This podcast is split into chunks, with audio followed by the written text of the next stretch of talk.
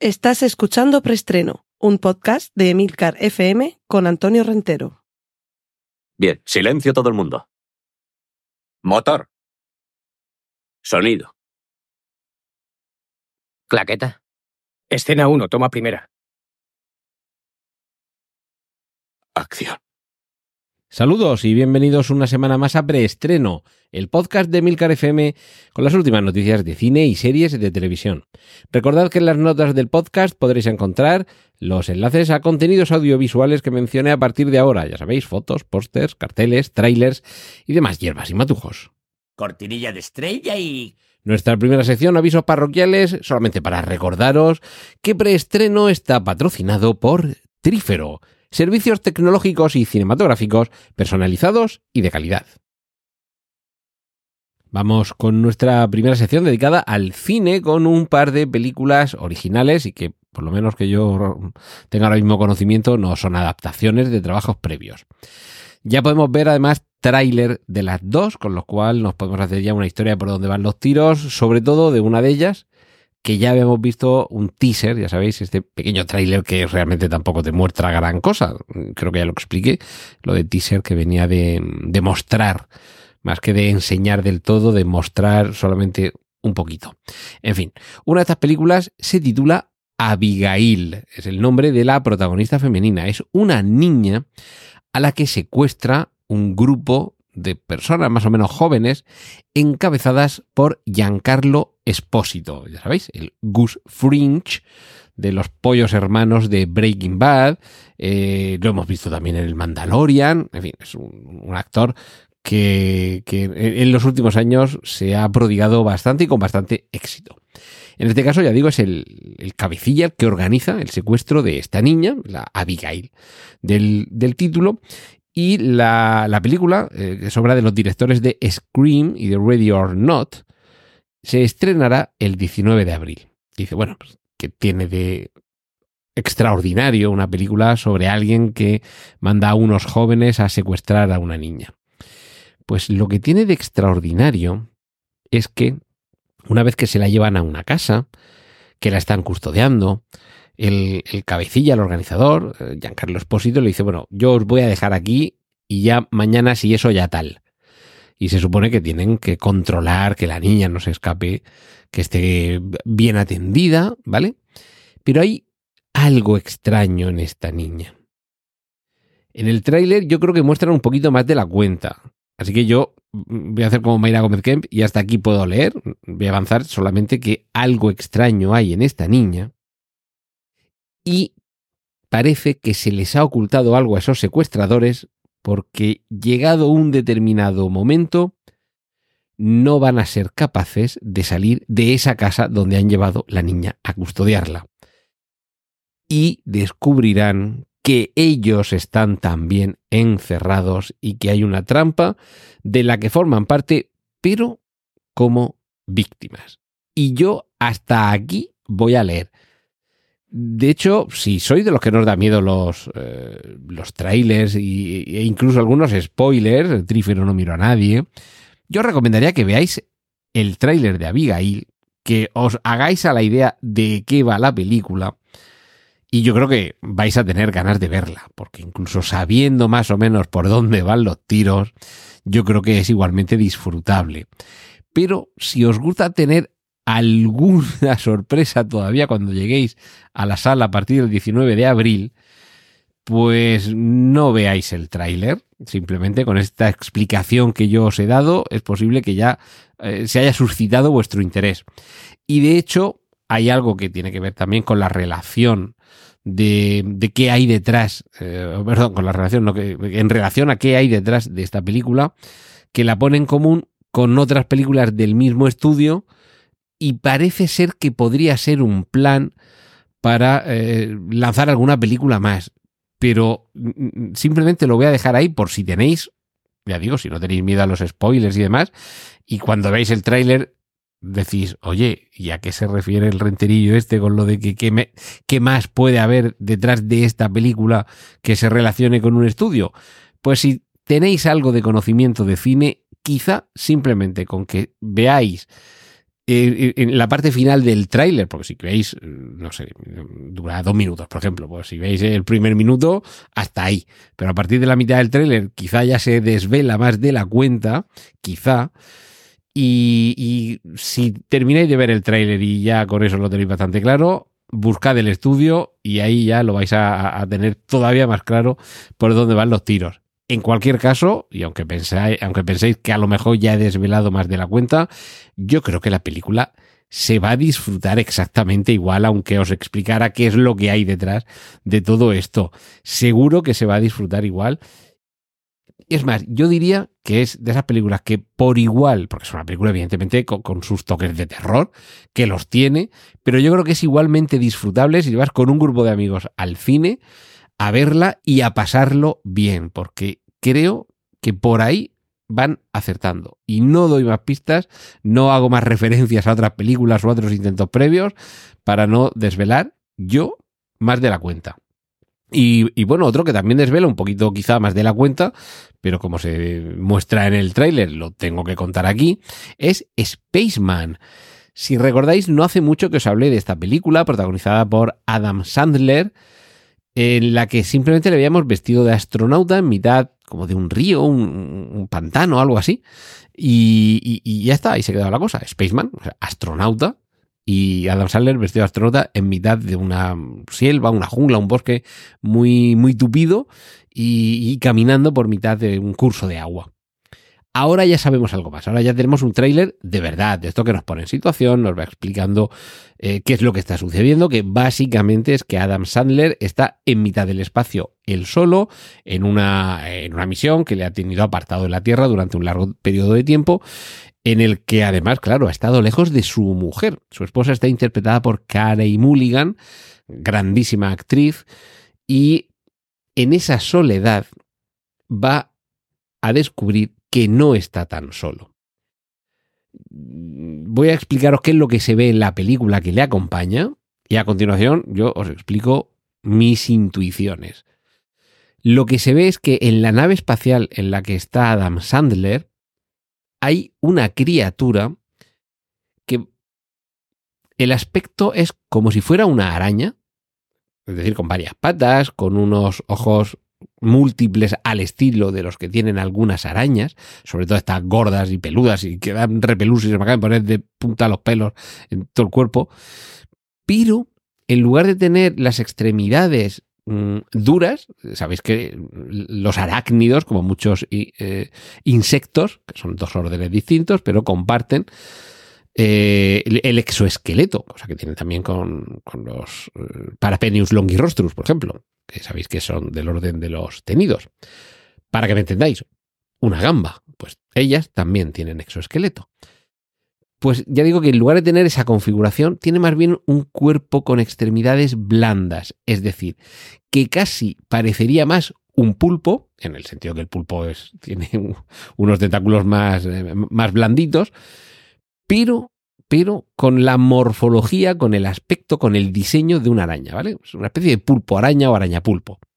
Un octospider o un spider puss.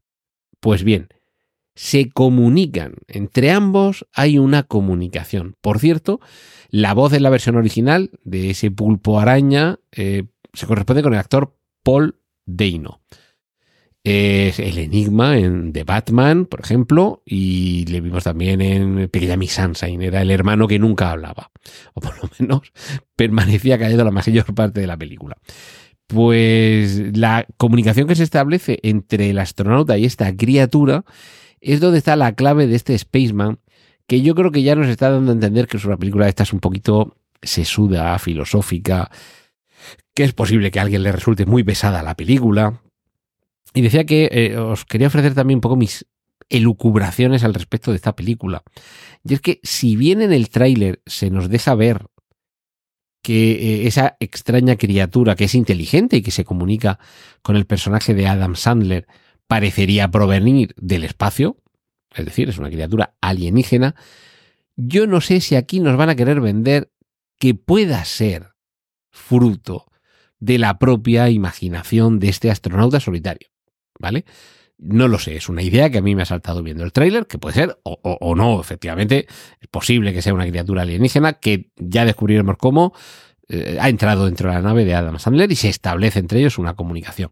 No lo sé. Pero con todo esto lo que quiero deciros es que no estamos ante un, una película de terror, un- una película de intriga, sino que yo creo que esto es más bien una película mm, filosófica que, ahondará sobre las posibles consecuencias de la soledad, de estar lejos de los seres queridos, del aislamiento, ¿vale? Yo creo que es más bien ese tipo de película. Es decir, que yo no la colocaría en el mismo estante que Alien, pero sí la colocaría, por ejemplo, en el mismo estante de eh, n- naves eh, misteriosas, Silent Running, esa deliciosa película setentera tan respetuosa con el medio ambiente.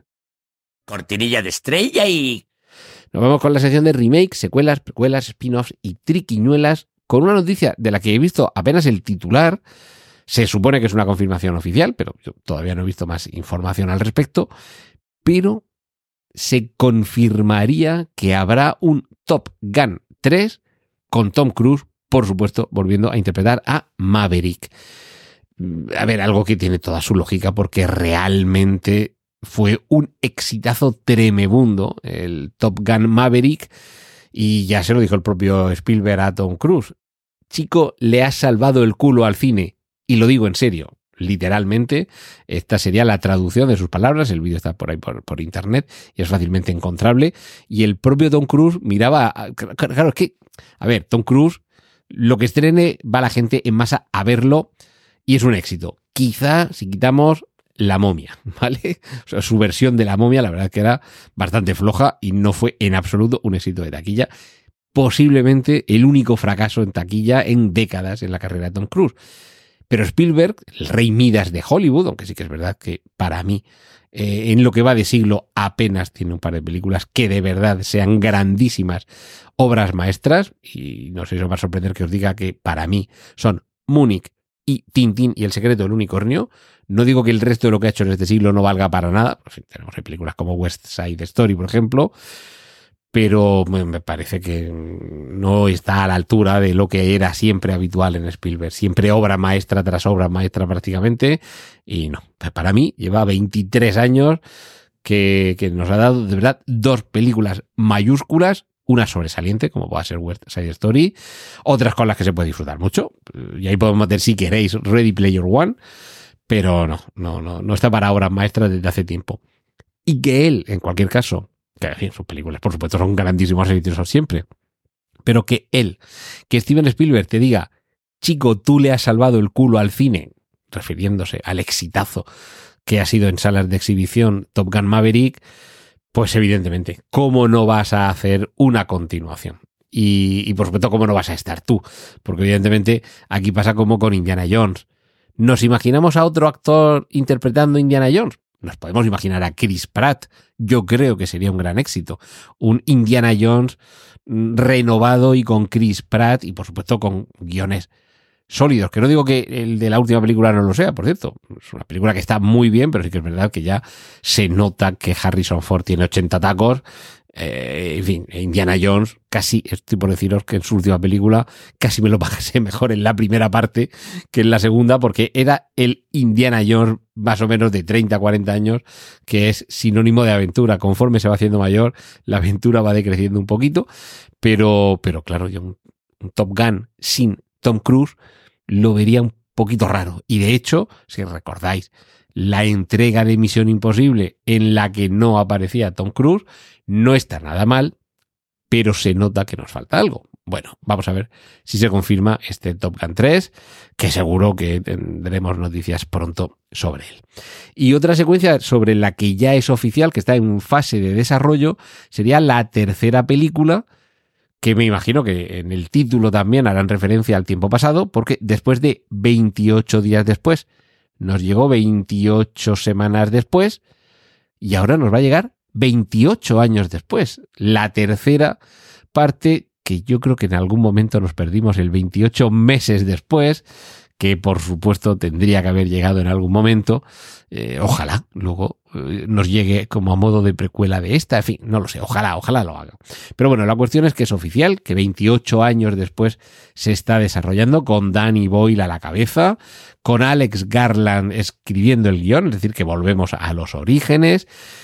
Y se supone que sería la primera de una nueva trilogía, y atentos, porque estamos hablando de 75 millones de dólares de presupuesto para cada una de esas tres partes.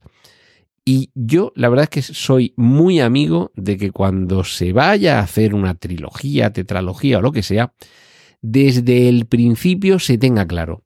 Porque eso, entre otras muchas cosas, lo que permite es tener una planificación con respecto a lo que se va a contar.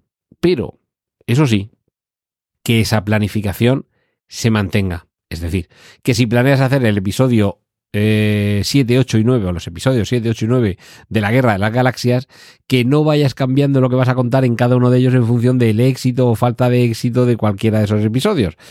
Porque al final lo que tienes es, pues eso, los episodios 7, 8 y 9 de la Guerra de las Galaxias, que son cada uno de su padre y su madre, y que la verdad es que, bueno, al final los ves porque eres muy fan, pero te dejan un poquito insatisfecho. Esperemos que esto no suceda con 28 años después y sus dos partes. Y termino, termino con algo que realmente es ni siquiera es el, iba a decir, la antesala del rumor, es que no llega casi ni a eso, pero sí que eh, sabemos, creo que fue la semana pasada que os conté cómo era el concepto que tenía Julia Roberts para una continuación de Pretty Woman, y ahora lo que sabemos es cómo sería, según Jim Carrey y según Andrew Nichol, el protagonista y el mm, guionista de El Show de Truman, cómo debería ser una continuación del show de Truman. Y eh, en el caso de, em, de, Jim Carrey, dice que mm, como ahora cada uno tiene su propio show de Truman, en referencia a que con las redes sociales y demás eh, hay quien está mostrando fragmentos de su vida a los demás, que, que, que, quizá por ahí un poco debería ir la, continuación, en el sentido de que eh, el propio Jim Carrey confiesa que cuando sale fuera el personaje, mm, él fuera también está solo. Que todo el mundo quería estar en la cúpula, pero él al estar fuera estaba solo, ¿vale? Entonces, que por ahí se debería de, indagar esa continuación. En el caso de Andrew Nichol, el, guionista y, por ejemplo, el autor de esa obra maestra que es Gattaca, dice que él lo ve más como, como una posible serie televisiva y, que quizá la forma de llevarlo a cabo sería que distintos personajes tuvieran sus propios canales dedicados a contar sus vidas que cada uno de esos personajes son personajes que han nacido en ese programa de televisión, como le pasaba al personaje de, Jim Carrey, y que, por ejemplo, ambientándolo en Nueva York, cada uno viviría en una zona distinta de Nueva York. Y, que en principio, cada uno al vivir en un barrio distinto, al estar alejados entre sí, supuestamente nunca llegarían a conocerse, hasta que en el final de la primera temporada resulta que dos de ellos sí que llegan a encontrarse, se conocen, se sienten atraídos el uno por el otro, pero se dan cuenta mutuamente de que no se comportan como las demás personas que tienen a su alrededor. Y es que recordemos que en el show de Truman, Truman es el protagonista, ha nacido, entre comillas, en cautividad, y todas las personas que le rodean son actores que están interpretando la vida de Truman, el show de Truman. Y claro, cuando estás interpretando, estás actuando y tu forma de comportarte es distinta a cuando estás viviendo de verdad. Y eso es lo que le pasaría a estas dos personas que se conocen, que cada uno de ellos protagoniza su propio show, el show de Paco y el show de Pepa. Y, y el día que se conocen, se dan cuenta, aparte de que se atraigan y demás, de que su comportamiento, el comportamiento del otro, difiere del comportamiento al que están acostumbrados, porque ellos no están actuando. Cada uno protagoniza su vida, no saben que la vida es, eh, es, una serie y no actúan. Entonces es esa naturalidad también lo que les confiere un elemento adicional Y, eh, como digo, eso sería el final de esa hipotética primera temporada. Y en la segunda temporada, las cadenas intentarían por todos los medios de quebrar esos romances incipientes. A mí, sencillamente, me parece una genialidad. Y ojalá que alguien lo hiciera. Ojalá que hubiera alguna cadena de televisión, alguna plataforma de streaming que lo hiciera. Y ya el colmo sería que lo hicieran dos distintas, que se planteara como un proyecto, eh, imaginaos, un proyecto conjunto de Netflix y de Prime, por ejemplo. Y que cada uno coincidiera que ha desarrollado una serie que sigue esos parámetros y que evidentemente en uno a lo mejor desde el principio se supiera que es como el show de Truman y que en otra se fuera descubriendo a lo largo de la serie, como uno desde el punto de vista de los espectadores, como el show de Truman, eh, y otro desde el punto de vista del propio protagonista. No sabemos que Truman es un actor, pensamos que Truman es una persona más y poco a poco va a descubrir que un día se cae un foco en mitad del campo. Y ¿de dónde se ha caído este foco? ¿Vale? No eso, porque eso ya lo sabemos porque hemos visto el show de Truman, pero sí que a lo largo de la temporada el personaje se fuera dando cuenta de, oye, aquí está pasando algo raro a mi alrededor. Y que en todo caso fuera el espectador el que fuera diciendo, escucha, escucha, escucha, como diríamos aquí en Murcia, hacho, hacho, hacho, a ver si le están haciendo luz de gas porque está dentro de un show y que en el último capítulo, que evidentemente tendría que estrenarse al mismo tiempo en las dos plataformas, descubrieran mutuamente los protagonistas de cada una de esas temporadas, de cada una de esas plataformas, que los dos están viviendo en una serie, o por lo menos que los espectadores descubrieran, y que además se han puesto en común, que se han encontrado, que el Truman de Netflix se ha encontrado con la Truman de Prime. Eh, esto ya es el sueño húmedo de alguien al que se le va la pinza. Perdonadme si os mareo con estas cosas. Cortinilla de estrella y... Y vamos con la sección de series, porque la temporada cuarta de El Mandalorian va a tener seis capítulos en lugar de ocho. Y atentos porque el gran final sería no un capítulo doble, sino una película. Esta serie terminaría en el cine con una película dirigida por John Favreau y que se titularía The Mandalorian and Grogu, es decir, el Mandaloriano y Grogu, más conocido en algunos ambientes como Baby Yoda. Y yo creo que con eso se le podría dar un final muy digno a esta serie, que nos está dejando a todos muy satisfechos. Y en ocasiones las cosas cuando las alargas más de la cuenta pierden algunas propiedades, como son las de la elasticidad, por ejemplo cortinilla de estrella y... Vamos eh, terminando esta semana con la sección de cómics y con una curiosidad. Y es que la película Madame Web, que pertenece por un lado al universo Marvel, pero no al universo cinematográfico Marvel, sino al universo Marvel de Spider-Man, es decir, Sony, las películas de Venom y demás, pues Madame Web es una de los personajes más célebres y parece que ya poco a poco se va tejiendo esa red que iría uniendo a todos los villanos que hemos ido conociendo gradualmente para que en algún momento todos, con Mobius y alguno más, eh, Mobius o Morbius, Morbius, Morbius y alguno más, se enfrenten a Spider-Man. Bueno, pues de momento lo que es curioso es que el primer vistazo a Madame Web, eh, que por cierto está interpretada por Dakota Johnson, lo hemos visto gracias a una botella. Os coloco el enlace para que lo veáis. Ya sabéis que hay en muchas series y películas, hay eh, campañas promocionales con marcas de refrescos, de comida rápida y demás. Y en este caso, pues es precisamente gracias a una botella de uno de estos productos que, que colaboran con el merchandising y demás historias, pues aparece Dakota Johnson con su traje de Madame Web y es lo primero que estamos viendo de esta película. Y ahora la mala noticia, ya vamos a ir despidiéndonos. Tatiana Maslani, la actriz excelente, la verdad es que lo ha hecho muy bien, que ha protagonizado la serie eh, She-Hulk, abogada Hulka, ha afirmado, esto yo ya creo que cuenta como confirmación oficial, que no habrá segunda temporada de Hulka. Y por no enrollarme mucho esta semana, creo que esto sería uno más de los eh, síntomas de que estamos ante un declive, no voy a decir del cine de superhéroes en general, ni del cine de cómics, quizá ni siquiera de la era eh, MCU, del universo cinematográfico Marvel, porque en DC están también igual o peor. Pero es que después de un par de productos muy insatisfactorios, la serie Invasión Secreta ha sido muy floja. La serie de Echo, reconozco que enteros, íntegros y sin moverme del, del sofá, solo he visto los dos primeros, el 1 y el 2. Que debo decir que en el primero que hay una pelea con un personaje, que no voy a desvelar nada, por si todavía no lo habéis visto, que de verdad sí que merece la pena, pero estamos hablando de cinco minutos y casi al principio. Y el resto de capítulos, no sé si eran seis en total u ocho por ahí, es que los he visto pasando para adelante con el mando. Digo, a ver si sale eh, eh, este personaje, a ver qué dice. Venga, siguiente. A ver si hay una pelea. Venga, vamos a ver esta pelea.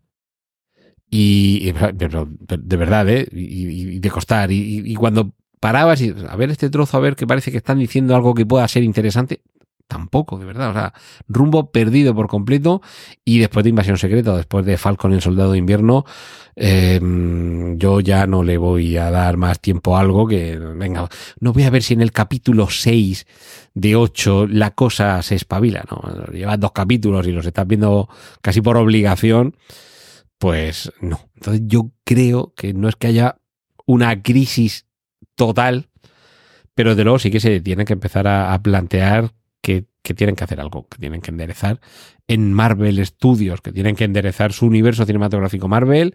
Bueno, de la segunda temporada de Loki, muy irregular, algunos episodios brillantes, algunos momentos de algunos episodios realmente muy buenos, pero una serie muy irregular y que como mucho, como mucho le puedo conceder el que es posible que haya dejado más o menos atado y bien atado todo el asunto de Kang, de la sagrada línea temporal, de los multiversos, que casi, casi, si me apuras, te puede justificar el que ya no necesitemos al personaje de Kang ni a Jonathan Mayors y que podamos pasar olímpicamente de este villano y que la fase actual, que no sé cuál no sé, la 5 por la que vayamos, dejarlo, decir, venga, vale, vamos a darla por finiquitada.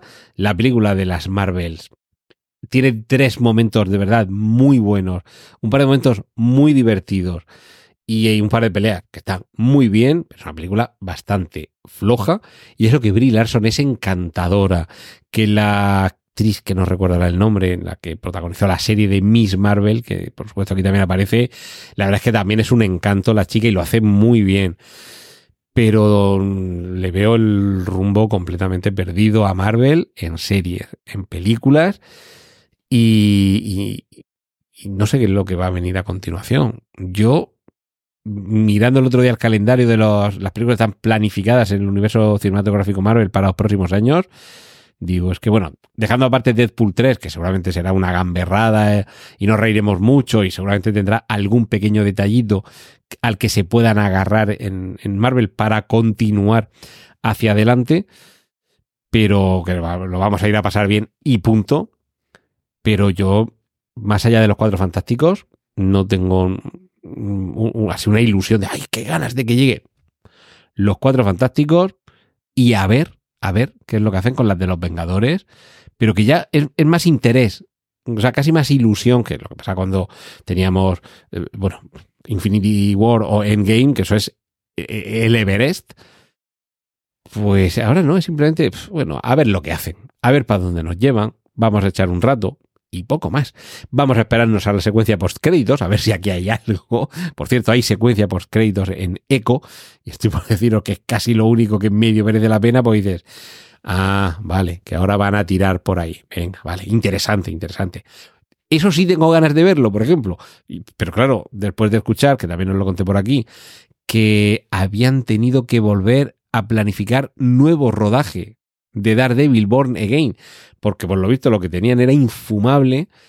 ¿Cómo será viendo Eco? O sea, si Eco le has dado visto, visto bueno y luz verde y lo has eh, puesto en Disney Plus y no se te cae la cara vergüenza, ¿cómo sería de malo lo que hay ya rodado o grabado de Daredevil Born Again para que ellos mismos hayan dicho, no, espera, vamos, vamos a empezar otra vez desde el principio.